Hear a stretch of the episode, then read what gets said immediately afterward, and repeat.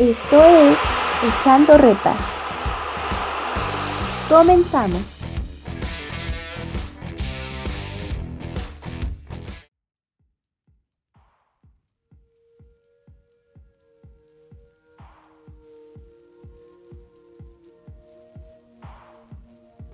Así es amigos, estamos de vuelta para la segunda temporada de Echando Reta a través de la frecuencia en línea de Unitec y de Spotify. Hoy tenemos un invitado un poco diferente a lo que hemos tenido en, la primera temporada, que nos va a platicar un poco acerca de cómo es la producción para grandes eventos deportivos. Está con nosotros Jorge Sánchez, que actualmente es productor de la Copa Libertadores. ¿Cómo estás, Jorge? Muchas gracias. ¿Qué tal, Rodrigo? ¿Cómo estás? Un gusto saludarte y también, por supuesto, a, todo, a toda tu audiencia. Un gusto que, que me hayas invitado. Eres, eres padrino de la segunda temporada, muchas gracias. Hombre, muchísimas gracias, un verdadero orgullo, eh, espero no, no quedarte mal. No, es, verás que no.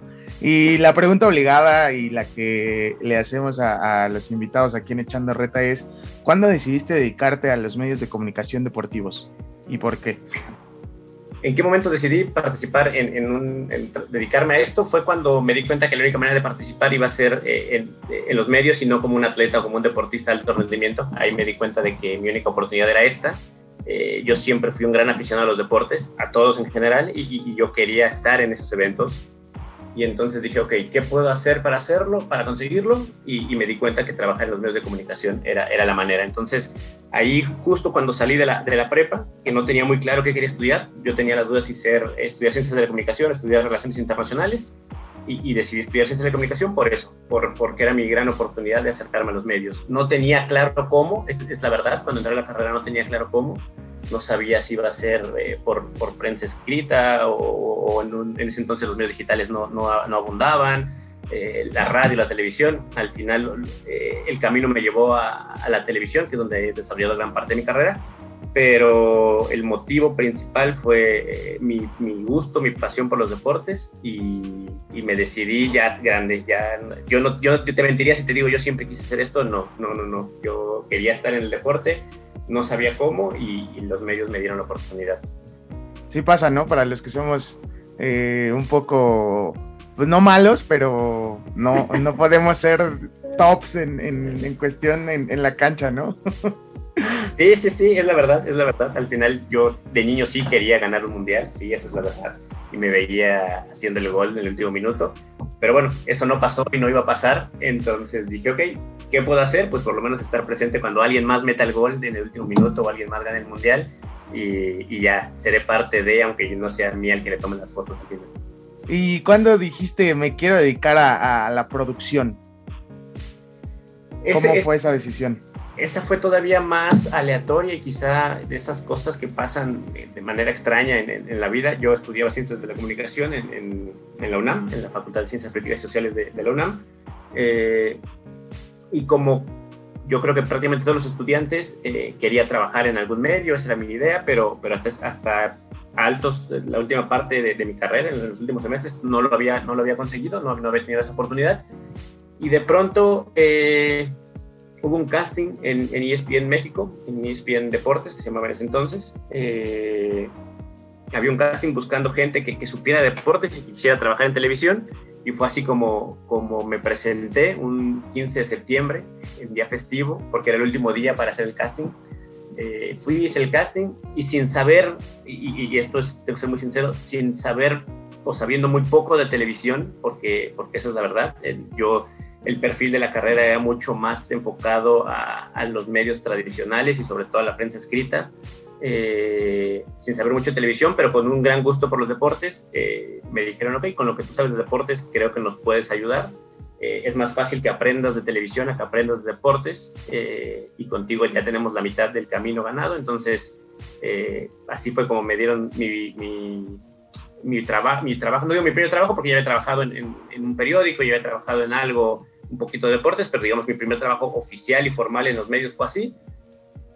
Y desde ahí empecé a trabajar en, producción, entré, como asistente de producción y después eh, estuve en la parte de hacer gráficos, estuve en la parte de investigación y estadística, después pasé a la mesa de redacción, después me fui a, otros medios y, ese camino me fue llevando hasta, hasta llegar a ser productor, coordinador, coordinador de producción y, después de 17 años la, la televisión se convirtió en, en mi gran afición junto a los deportes. Hoy ya no te podría decir si soy más aficionado a los deportes que a la tele, hoy creo que tienen un, el, primer lugar empatado. Es, fue, fue un largo camino el, el que recorriste pero has, has, estado en la producción de Juegos Olímpicos, de Mundiales, de la Copa Libertadores, eh, incluso diste clase en, en, el taller de los Juegos Olímpicos de Box Academy, ¿no? Si no me equivoco. Sí, sí, sí, sí, me invitaron eh, un grupo de amigos que son las personas que crearon Box Academy y que, que, establecieron la, la plataforma y demás, me invitaron a ser parte de ese curso, el curso de los Juegos, previo a, los Olímpicos de Tokio, eh, por mi experiencia en, los Olímpicos, sobre todo de Londres, donde me tocó ser el coordinador de qué salía al aire durante todos los Juegos Olímpicos a través de TDN, en ese entonces TDN, hoy TUDN. Pero he tenido la fortuna, eh, y, siempre lo he dicho, que soy una persona muy afortunada, eh, de trabajar en un par de copas del mundo, eh, de estar en una Copa América, de estar en un par de copas oro, de estar en los Juegos, Olímpicos de Londres, de ahora estar en, en, en, la Conmebol Libertadores y la Conmebol Sudamericana, de estar en finales de la Liga Mexicana. Sí, la verdad es que creo que, creo que he tenido mucha fortuna eh, y sí ha sido un camino largo. Son desde que empecé en, esa experiencia en ESPN que, que, te contaba, son 17, casi 18. En septiembre de este año voy a cumplir 18 años trabajando en los medios, eh, haciendo un poco de todo, eh, que creo que es clave, aprendiendo un poco de todo, pero ya desde hace varios, varios años enfocado específicamente en la, en la producción de televisión. Y retomando un poco el tema de los Juegos Olímpicos y de los Mundiales y de la, de la Copa Oro y de la Copa América, desde la producción, ¿con cuánto tiempo se planea un evento de esta magnitud? Estamos hablando de que por lo menos un año antes, por lo menos un año antes tú tienes que ya estar pensando en, el evento. Es, una situación compleja porque cuando trabajas en, en televisión eh, y sobre todo en deportes, tú tienes que preocuparte por el día a día, porque todos los días hay eventos, porque todos los días hay partidos, porque todos los días tienes que darle a la gente información y tienes que darle un programa eh, y el noticiero y tienes que tener una mesa de análisis y tienes todos los días tienes que estarte renovando. Pero mientras haces eso, también tienes que pensar en que en X cantidad de tiempo va a venir un evento grande, ya sea una final o un... y, y tienes que pensar que todavía más adelante se vienen los grandes eventos, que son los mundiales o los Juegos Olímpicos. Entonces, desde un año antes, tú tienes que pensar en cuando el Mundial, voy a poner el, ejemplo más cercano en, mi caso, que fue en Rusia, ok, ¿y desde dónde vas a transmitir? ¿Tienes los derechos del evento o no los tienes? Si los tienes, transmites desde el IBC y entonces el IBC te empieza a pedir desde un año antes o un poco más, eh, vas a tener un set, de qué tamaño, eh, cuánta gente vas a traer, eh, dónde te vas a acomodar, vas a trabajar en sitio, vas a tener gente fuera, cómo vas a traer tu señal hasta acá, vas a producir en el, IBC o simplemente va a ser el set y la producción se hace, el, la cabina, el control room se hace en México o en Estados Unidos en ese entonces. El IBC te lo, te lo pide por requerimiento oficial. Pero si no vas a estar en el IBC, entonces tienes que buscar desde dónde voy a transmitir, desde una plaza, desde un hotel, voy a construir un set en alguna parte, necesito permisos para hacerlo, eh, cuánta gente voy a llevar, eh, temas de idioma, que, que, las personas tomen clases de, del idioma al que van a ir. En, mi caso particular, yo tomé seis meses clases de ruso para poder ir. Eh, todo ese tipo de cosas se empieza a tomarlas desde un año antes porque no, no te va a dar tiempo de hacer todo si, si, si, lo, si lo haces con menos tiempo y después ya tienes a, hacer cosas más específicas como cuando ya tienes el calendario de los partidos, ok, ¿a qué partidos vamos a ir? ¿En qué ciudades se van a jugar? Necesito vuelos, necesito hospedaje, cuántas personas van a ir a cada partido, cómo voy a traer la señal de esa ciudad, eh, en qué horario se juegan de, tu país o del país donde vas a transmitir, porque el partido se juega quizá a las 5 de la tarde de Rusia, pero son las 11 de la mañana de México, entonces cómo voy a traer la señal para esa hora y cómo voy a traer la señal para el programa de la noche de tu país, que son las 5 de la mañana de Moscú. Eh, es, es, un trabajo muy complejo, muy complejo, que no hace una sola persona, eh, se hace un equipo de producción que se va encargando de, temas de logística, de temas de señales, de temas de set, eh, temas de talento, que es la gente que sale en, en cámara.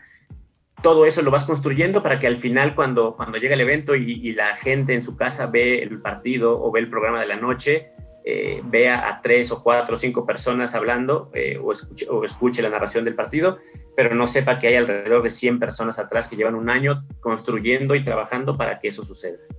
Para poner en contexto a, la gente que, no está tan eh, adentrada en los términos de esto, el, IBC es el centro que, da las transmisiones de Juegos Olímpicos o de Mundiales y que está en el país sede, ¿no?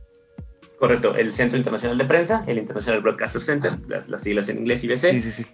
donde el, el, canal, o, la, sí, la televisora, porque también, las estaciones de radio, pero vamos a enfocarnos en, las televisoras, eh, que tienen los derechos de los Juegos Olímpicos o de los Mundiales, eh, pueden transmitir desde ese centro que construye el, el país organizador, eh, construye un, un, un, un, gran centro de transmisiones, desde ahí sale la señal internacional, que es la que va a todo el mundo, y cada una de las televisoras que, que decide estar ahí compra su espacio, paga, paga una cantidad de dinero para tener un espacio dentro y es desde donde nosotros, en, este caso en México, vemos los programas de, de, de de TV Azteca, eh, hechos desde Moscú, en un set dentro del IBC, y desde ahí se narran también los partidos cuando no se narran en el estadio. Entonces, eso es, el, y lo mismo sucede con los Juegos Olímpicos, exactamente igual.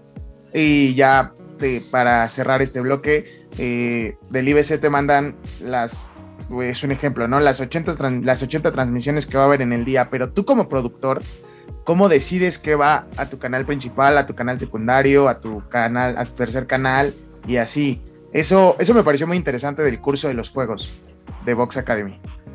Es quizá, es quizá la parte más emocionante, la, que más disfruté yo eh, durante los Juegos Olímpicos, que es eh, en, ese, en, ese, evento específico, eh, el, el, HB, el Host Broadcaster o la transmisora que se encarga de distribuir la señal a todo el mundo, entrega 12 canales, 12 señales simultáneas de 12 eventos diferentes. Estamos hablando de cualquier tipo de competencia, 12 al mismo tiempo es lo más que te puede entregar.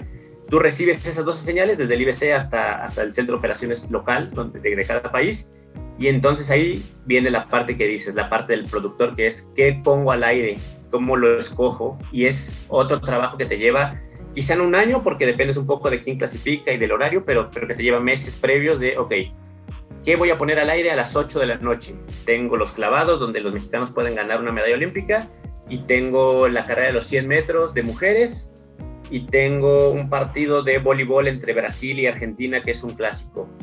¿Qué pongo de esos tres al aire si los tres son importantes? Entonces viene la parte de, ok, ¿cuántos canales tengo para poner al aire esos tres eventos que son los más relevantes, más que hay otros nueve? Ok, tengo un canal nada más o tengo más señales. Tengo una señal eh, de tele abierta y tengo una señal por cable y tengo mi, app o no.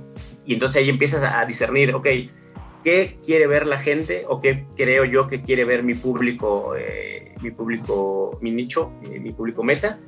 Pues quizá los mexicanos porque tengo una opción de ganar medalla. La carrera de los 100 metros es una prueba muy interesante.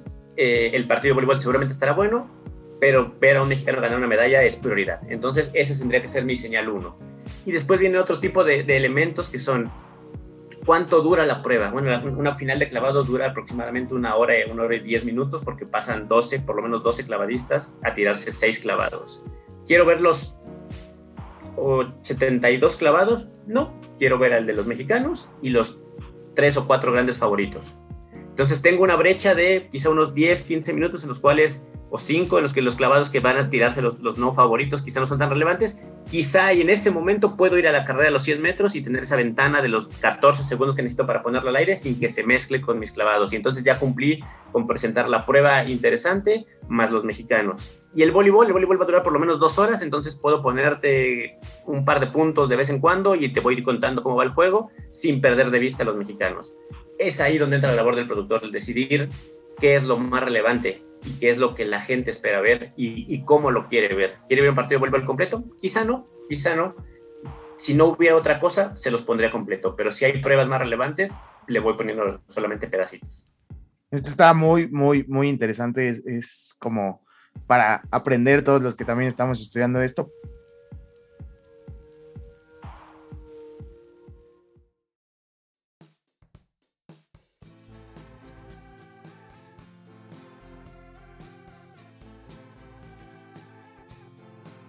Estamos de regreso aquí en Echando Reta a través de la frecuencia en línea de Unitec. Nos acompaña Jorge Sánchez, productor de la Copa Libertadores, que ha estado en Juegos Olímpicos y, Mundiales y muchas cosas, ya nos platicó. Eh, creo que la gran mayoría de los que nos gusta el fútbol nos ha llamado la atención el que el no tener una plataforma en México para ver la Libertadores. Bueno, hasta hace poco Claro Sport la dejó de transmitir, si no me equivoco. Y la pregunta es, ¿son muy caros los derechos de, de Conmebol para transmitir aquí en México? o no generan tanto interés? Es una mezcla de, las dos y, de un tercer elemento. Eh, son caros, se han convertido, ha crecido su valor en, los últimos cuatro años, desde que eh, ahora los, derechos de televisión no los, no los comercia de manera directa la Conmebol, sino por medio de una agencia que se llama FC10, es la que se encarga de comerciar sus derechos y ha subido mucho el valor. Apenas eh, hace una semana, unos 10 días, se firmaron los derechos para los próximos cuatro años y los ingresos que va a recibir la Conmebol son eh, eh, una cifra histórica. Nunca habían firmado por tanto dinero en un bloque de cuatro años por la transmisión de Libertadores y, Sudamericana. Sí, ha subido su valor porque ha subido la calidad de transmisión, porque ahora los partidos son homogéneos, porque tienen un, estándar de calidad distinto al que se tenía antes, etcétera. hay algunos factores que hacen que suba el valor pero, pero, pero el, el, el costo eh, creo que lo podría redituar la televisión mexicana por la, la, cantidad de sponsors que se pueden generar alrededor de esos partidos, porque de por sí el torneo tiene sponsors ya eh, marcados, los que, los que patrocinan el evento, como, como Son Amstel, como Bridgestone, como, como Betfair. Eh, hay, marcas que, que, acompañan al torneo y que es mucho más fácil traerlas a tus, tus plataformas cuando tiene los derechos del torneo. Esa parte creo que se podría autofinanciar sin ningún problema. Pero creo que el factor principal para que hoy no se transmitan esos dos torneos en México es la ausencia de los equipos mexicanos.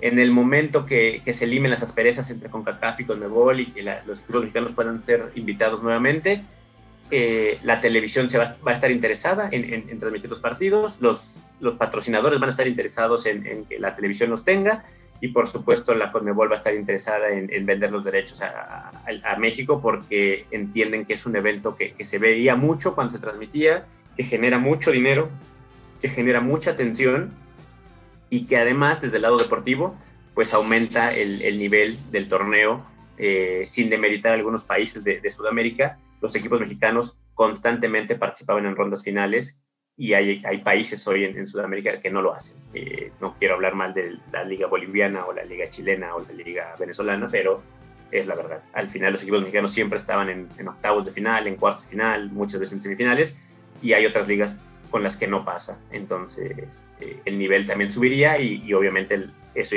aumentaría los patrocinadores, aumentaría los derechos de televisión y se vuelve un, un ciclo perfecto, pero todo depende de que se les vuelva a invitar al torneo. Sí, justo a eso iba Hace poquito salió un video en redes del presidente Conmebol haciéndole la invitación a Grupo Pachuca. ¿Qué sabes de esto?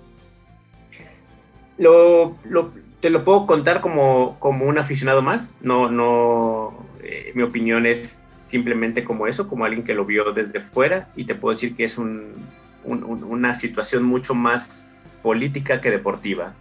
Al final sabemos que Grupo Pachuca tiene el Salón de la Fama y que Grupo Pachuca hoy es dueño de eh, el Everton en Chile y que es dueño del Club Talleres eh, de Córdoba en Argentina y que están tratando de invertir en, más equipos alrededor del mundo. Y me parece que la relación que hoy tiene Grupo Pachuca con los diferentes directivos del, fútbol mundial, no solo de, la Conmebol, sino del fútbol mundial, porque cuando hacen la, ceremonia del Salón de la Fama vienen eh, personajes de alta jerarquía, me parece que esa buena relación provocó que, el presidente de la Conmebol, Alejandro Domínguez, les hiciera una invitación mucho más, eh, llamémosle, por quedar bien, que, con la seriedad, porque al final no depende de él que el que, bueno, depende de él invitarlos, sí, pero no depende de él que, puedan ir los equipos mexicanos, ni depende de Pachuca o de León aceptar la invitación, porque volvemos a lo mismo. Esa aprobación tiene que pasar por CONCACAF y mientras CONCACAF no dé el visto bueno, no va a pasar,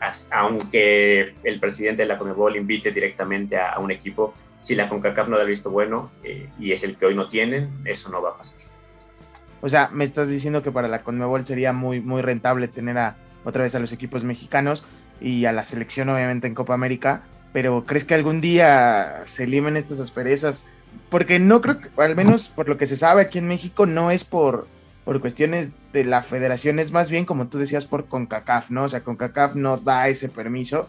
Eh, ¿Crees que algún día la selección y los equipos, y los equipos mexicanos regresen a, competiciones de CONMEBOL? Quisiera, quisiera decirte que sí, pero, pero mi respuesta está más cercana al no. Hoy yo no veo cómo se elimen esas asperezas, y, no solo por, por, la situación de, la relación que se, que se desgastó entre CONCACAF y CONMEBOL, sino porque además hoy la Liga Mexicana me parece que tiene mucho más interés en mantener, aumentar y, fortalecer su relación con la, con la MLS, por ejemplo, que con otras ligas o con, o, con la misma Conmebol. Hoy la, Liga Mexicana se ha esforzado, eh, y no digo que esté mal, simplemente digo que ha dedicado la mayor cantidad de sus intenciones y de sus proyectos a, a torneos que involucren equipos del MLS y equipos mexicanos. Y mientras eso genere dinero y mientras eso genere audiencia y mientras eso le, sirva a los dueños del fútbol mexicano, no creo que volteen a, otro lado. No creo que, ellos ejerzan la presión que tendrían que ejercer en CONCACAF para decir, oye, déjame regresar, o, arreglemos para que pueda ir, te mando a mis dos mejores equipos a, la Liga de Campeones de la CONCACAF, pero déjame mandar al tercero y al cuarto a, Libertadores, o acomodamos el calendario para que puedan ir mientras no nazca de la Liga Mexicana poner esa presión, CONCACAF no lo va a hacer, porque a CONCACAF no le, no le genera nada el, el que se arregle esa situación. Al final, eh, hoy eh, la CONCACAF tiene muy claro hacia dónde va y, creo, que, creo que lo está haciendo bien, creo que sus objetivos son claros, crecimiento del fútbol eh, centroamericano, del fútbol del Caribe, fortalecimiento de la liga en Estados Unidos y en Canadá, y que la Liga Mexicana se sienta cómoda con todo eso, y mientras eso funcione, no creo que lo cambie que, como dice, hasta cierto punto lo están logrando. Igual lo vimos en las eliminatorias, por ejemplo, Jamaica compitiendo ahí en el, en el hexagonal final y, no, fue octagonal, ¿no? En el octagonal, En el octagonal, sí. Este, y ya para cerrar este bloquecito un poquito de Copa Libertadores, ¿quién, quién crees que la gane este, en diciembre, no? Es la final. La, este año se va a jugar en octubre. Por, octubre. Ah, sí, por el Mundial, cierto. Por calendario mundial. Regularmente se, se jugaba a final de año, pero esta vez, como, la mayoría de los torneos harán pausa, eh, bueno, la mayoría, todos los torneos harán pausa para, para, la Copa del Mundo en Qatar, ahora se jugará a finales de octubre en, en Guayaquil, la final de, de la Libertadores. Decirte quién la va a ganar eh, sería un poco complejo, pero sí te puedo decir que la va a ganar un equipo brasileño. ¿Un equipo brasileño va a repetir otro equipo brasileño? Sí, sí, sí. No, hay, no, veo cómo, no veo cómo le quiten a un equipo brasileño la, opción de ganar. No te puedo decir cuál de los tres que veo muy, muy, muy fuertes candidatos la va a ganar, porque al final eso es muy parejo, pero no, no, no sale de Flamengo, Palmeiras y Atlético Mineiro. Hoy creo que Atlético Mineiro es el mejor equipo de los tres, o el más completo, más que Palmeiras tuvo una primera fase espectacular. Eh, y que Flamengo juega muy bonito, pero creo que Mineiro hoy es más fuerte porque lo demostró en el, en el Brasileirao del año pasado, ganando el torneo por encima de Palmeiras y Flamengo, aunque estos dos terminaron jugando la final de Libertadores. Hoy creo que Mineiro es el, el máximo candidato. Y, te digo por qué veo que no va a salir de Brasil, porque todos los partidos de vuelta de la, de la Libertadores de los octavos de final se juegan en Brasil o en Argentina. Solamente seis se juegan en Brasil y dos en Argentina, que es Estudiantes de La Plata y River y uno de esos dos tendría que ser el que le quite a los brasileños la porción de ser campeones. River tiene plantel y tiene técnico para intentarlo. Estudiantes de La Plata tiene un buen equipo que está jugando bien, pero no creo que le alcance. Entonces, yo creo que en semifinales veremos a tres brasileños y un argentino. Eh, y creo que la final podrían ser otra vez dos brasileños. Lastimosamente ahí Boca no, no figura tanto, creo yo. No, no, no, es que no, no, más allá de que acaba de ganar la Copa de la Liga en Argentina y, que, la gente está muy entusiasmada porque aparte eh, clasificaron primero de grupo, eh, no sé, no sé, no veo cómo, cómo Boca se pueda meter. No, no lo veo con el plantel suficiente, no veo al su técnico con la experiencia suficiente, pero bueno, es Boca eh, y jugar en contra, apostar en contra de Boca siempre será un riesgo. Sí, sí, sí. Y otra de las cosas ya, otra vez para cerrar el bloque, eh, también creo que ha, influido mucho y ha sido más importante que la final de la Libertadores ya también se juega un solo partido en una sede neutral, ¿no? Sí, al final, al final en, la Champions ha sido así desde hace muchos años y la gente le da mucho gusto que sea así y en, la Libertadores al principio a la gente no le hacía mucha gracia porque se perdía eh, el ambiente de, las barras en un estadio y, la pirotecnia y todo eso que envolvía una final de Libertadores pero hoy se ha vuelto en un espectáculo como tiene que ser el deporte actual, un espectáculo para el mundo y para la televisión, no para la gente en el estadio. Y así es. Cualquier evento del mundo hoy está primero pensado para la televisión y después para la gente en el estadio. Entonces, la televisión es, mucho más fácil transmitir solo un partido, ponerlo en un horario estelar, eh, ponerlo en un sábado, como se juega ahora, para que tenga excelente audiencia, idealmente en un sábado en el que no se juegue otra cosa para que no tenga competencia.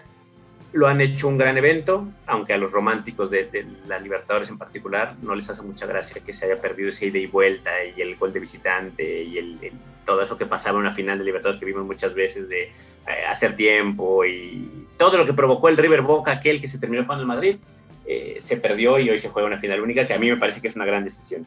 Sí, concuerdo contigo, a mí me llama más la atención ver, ver un solo partido para la final.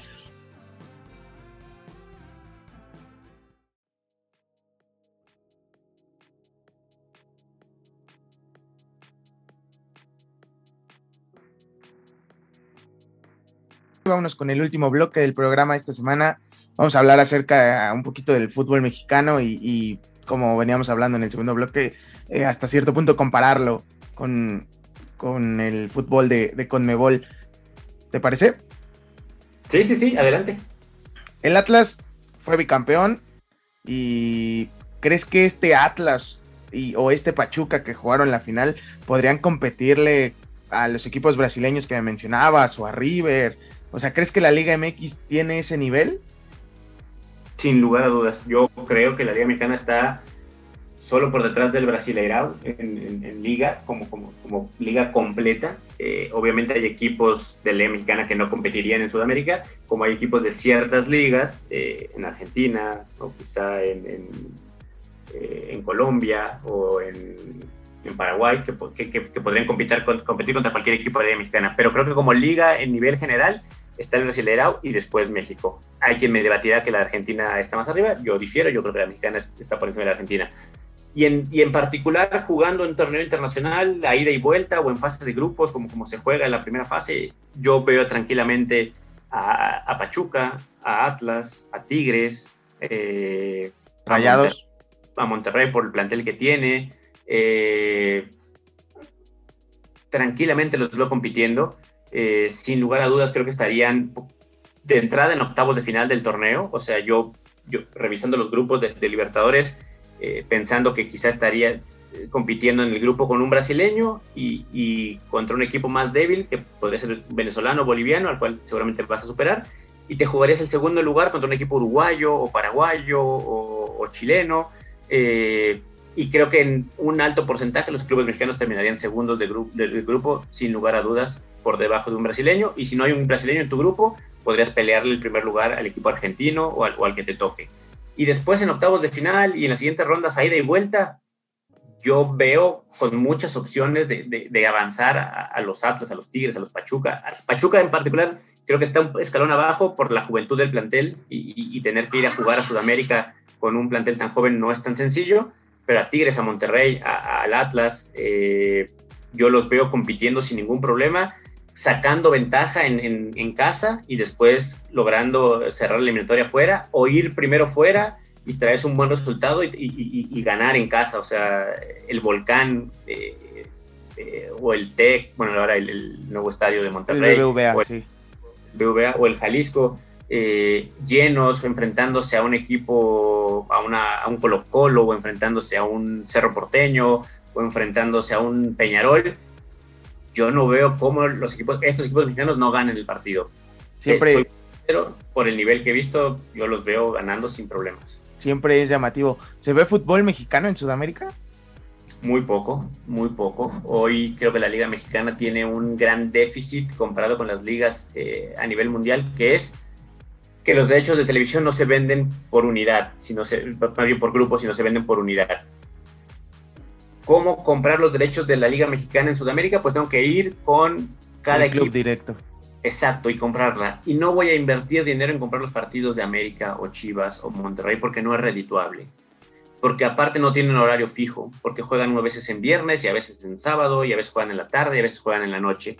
Y para que yo vaya y compre derechos de transmisión es que sé, sé en qué horario o en qué franja horario lo voy a transmitir cuando uno compra la Liga Premier o cuando uno compra la Liga Española, sabe que hay un partido a las 5 de la mañana, hay tres partidos a las 9 de la mañana, hay un juego estelar a las 11 de la mañana y que el domingo es más o menos igual y tengo un partido en lunes, siempre sí o sí, y regularmente es un equipo atractivo. Y, en España hay partido el viernes y en Bundesliga hay partido el viernes. Y, en Bundesliga no se juega el lunes, se juega viernes, sábado y domingo, y el domingo solo hay dos juegos, estos son el sábado. Entonces yo cuando compro los derechos de televisión sé cómo tengo que acomodar mi parrilla para saber cómo voy a transmitir esos partidos. Y si México no vende sus derechos como grupo, no va a lograr que, la liga crezca en, en exposición, por ejemplo, en Sudamérica. ¿Hay interés del, aficionado? Por supuesto que hay interés, porque recuerdan las participaciones de los equipos en, Libertadores y te preguntan por el América, y te preguntan por las Chivas, y te preguntan por el Cruz Azul, y después te preguntan por jugadores de sus, de, sus países que están en, nuestra liga, y te preguntan cómo le va al Cachorro eh, en América, y cómo le va a Escobar en Cruz Azul, y el otro día vi que metió gol eh, el, Cuco Angulo, o preguntan cómo está Anthony en Puebla, que le va muy bien pero porque saben que están por redes sociales, por demás, pero no pueden ver los partidos, no pueden ver lo que hacen los jugadores, porque nadie transmite el torneo por la razón que te decía. Entonces, si la Liga Mexicana decide venderlo por grupo y, ofrecerle al mundo, y principalmente a Sudamérica, oye, te voy a dar un partido los viernes a las 9 de la noche, sí o sí, como lo hace en México, y te voy a dar dos partidos los sábados o tres en horarios 5, 7 y 9, y te voy a dar el domingo dos partidos, 6 y 8 de la tarde. Eh, esos son los 5 o 6 partidos que te voy a vender. Los equipos van a variar, pero te voy a dar 6 partidos todos los fines de semana en esos horarios. ¿Te conviene? Mm, fíjate que no, porque a esa hora juega mi liga local. O sí, sí me conviene porque mi liga local se juega temprano. Y entonces tengo ese, ese, hueco. O, ¿sabes qué? Solo me conviene los partidos los viernes porque en mi país no hay fútbol los viernes, entonces voy a darle difusión a la, a la liga mexicana pero, pero es imposible si no se venden como, como, grupo. Entonces, ese es el, gran problema de por qué no se ve el fútbol mexicano en Sudamérica. Y otro de los temas es que, por ejemplo, aquí en México, la final fue por TV de paga y no todos tienen el acceso a, a, a, a contratar estos sistemas de cable o de, o de señales, ¿no? Este, ¿Qué tan importante es la apertura de las plataformas como por ejemplo lo hizo Claro Sports, que tuvo 1.4 millones de personas en, el partido en vivo y llegó a más de 5 millones de reproducciones? Y también, ¿qué opinas de que en México se acabó esto de que Sky tenía todos los derechos de transmisión de todas las ligas o de la gran mayoría de las ligas y que ahora eh, la Premier League se va a transmitir por Paramount? este tipo de plataformas digitales obviamente es el futuro de la industria, ¿no? Totalmente, totalmente. Hoy lo que hace Paramount con la Liga Premier, lo que hace eh, eh, HBO con, la, con la Champions, es lo que está pasando en el mundo y es lo que pasa, por ejemplo, en Sudamérica. Hoy Star Plus, la, aplicación de, ESPN, de, Grupo Disney, tiene los derechos prácticamente de todas las ligas en Sudamérica y, y, entonces la gente para ver fútbol tiene que tener Star Plus, pero también para ver tenis y para ver golf y para ver NBA y para ver todo, porque hoy Star Plus prácticamente tiene todo en Sudamérica. Eh, es el futuro, es no es el futuro, es el presente de los medios de comunicación. Hoy para ver eventos deportivos tienes que tener una aplicación o tienes que tener la app oficial del, evento, como sucede con la Fórmula 1, que me parece quizá la mejor app de todas las que existen de, las ligas profesionales, por llamarle así a la Fórmula 1. A veces, a veces falla, ¿eh? A veces falla, déjame te digo. ok, ok, seguramente es, eh, perfectible, pero, pero, pero te entrega ensayos, te entrega... La, sí, te da todo eh, te, da material exclusivo, te da contenido durante la semana, te da noticias, eh, accesos, que al final es, por ejemplo, hoy la Liga Mexicana no tiene una aplicación así.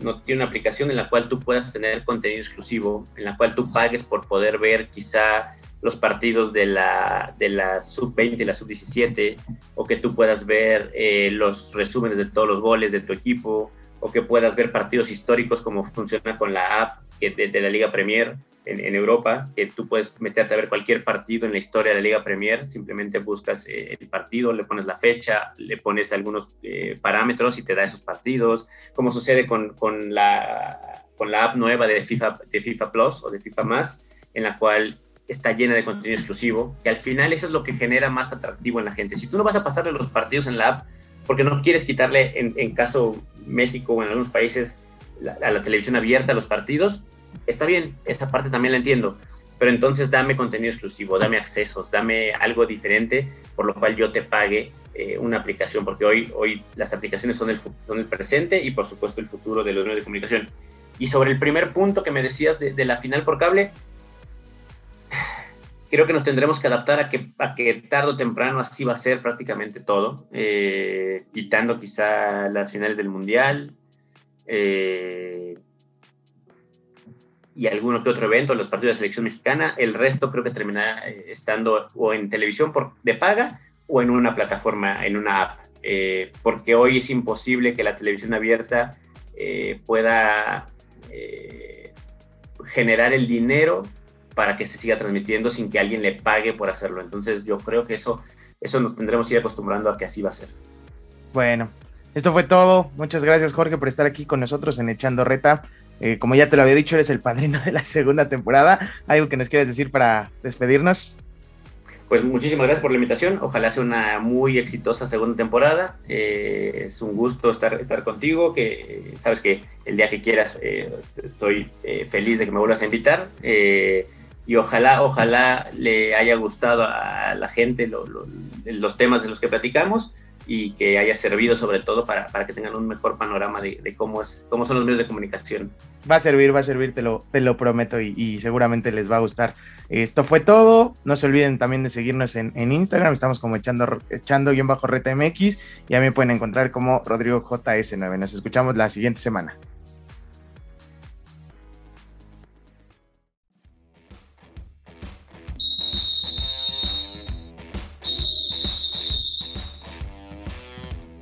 Esto fue Echando Reta. Hasta la próxima.